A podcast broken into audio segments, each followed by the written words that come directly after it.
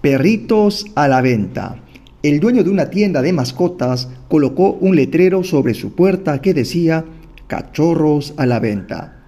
Signos como este siempre tienen una forma de atraer a los niños pequeños y un niño vio el letrero.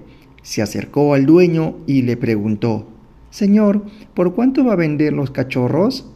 El dueño de la tienda respondió, Cada cachorro vale 50 euros. El niño Sacó cambio de su bolsillo. Tengo 2.45 euros, dijo. ¿Por este precio puedo mirarlos, por favor? El dueño de la tienda sonrió y silbó. Fuera de jaula apareció Lady, una perrita que corrió por el pasillo de la tienda, seguido por cinco pequeñas bolas de pelo. Un cachorro iba considerablemente por detrás, caminando con dificultad.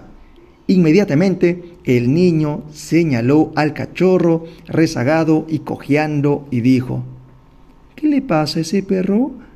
El dueño de la tienda explicó que el veterinario había examinado al cachorrito y había descubierto que tenía un defecto en una pata. Siempre sería cojo. El niño pequeño se emocionó. Ese es el cachorro que quiero comprar. El dueño de la tienda dijo, no, no te voy a vender a ese perrito. Si realmente lo quieres, te lo regalaré. El niño pequeño se enojó bastante. Miró directamente a los ojos del dueño de la tienda, señalando con el dedo y dijo, No quiero que me regales. Ese pequeño perro vale tanto como todos los otros perros y pagaré el precio completo. De hecho, le daré dos dólares cuarenta y cinco euros. Ahora, y 50 centavos por mes hasta que lo tenga pagado por completo.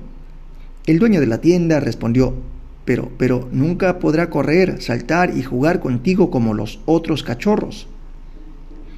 Para sorpresa del tendero, el niño pequeño se inclinó y se subió la pernera del pantalón para revelar una pierna izquierda retorcida y lisiada, sostenida por una pieza de metal como la que usaba Forrest Gump.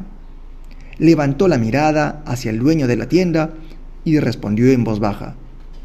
Bueno, yo no corro tan bien y el pequeño cachorro necesitará a alguien que lo entienda. Y ahí termina este cortísimo podcast. Realmente, realmente, todos, todos los seres humanos o los seres vivos merecen una oportunidad. Y va a depender de la persona que realmente valore lo que tiene enfrente para darle el precio justo. Bueno, nos vemos hasta el siguiente podcast.